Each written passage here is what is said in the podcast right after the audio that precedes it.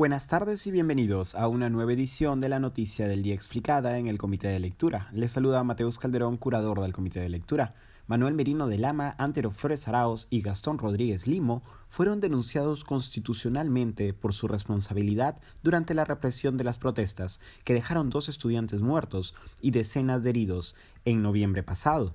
Al día siguiente de la vacancia del expresidente Martín Vizcarra, el 9 de noviembre pasado por la noche, el entonces presidente del Congreso, Manuel Merino de Lama, asumió la presidencia de manera interina y nombró pronto al político Antero Flores Arauz como primer ministro y al teniente general de la PNP, Gastón Rodríguez, como ministro del Interior.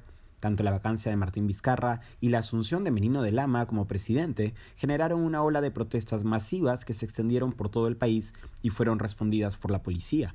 La represión policial a los manifestantes sería calificada luego de, cito, uso innecesario y excesivo de la fuerza, según reportes internacionales. Tras varios días de manifestaciones que dejaron dos estudiantes asesinados, Jack Bryan Pintado e Inti Sotelo, y más de 70 heridos reportados, Merino de Lama renunció al cargo.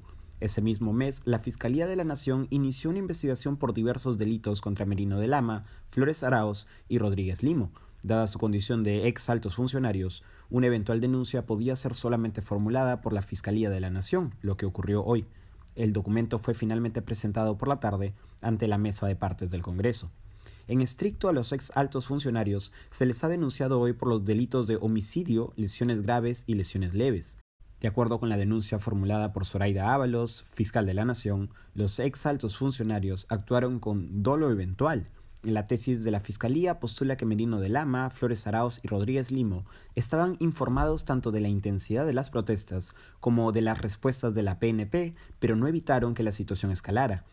El documento señala lo siguiente, los investigados no buscaron el resultado típico producido, lesiones y muertes, no obstante, y aquí vuelvo a citar el documento, en el contexto de los hechos, los investigados debieron asumir como una eventualidad altamente probable tal resultado, y aún así persistieron en sus conductas omisivas.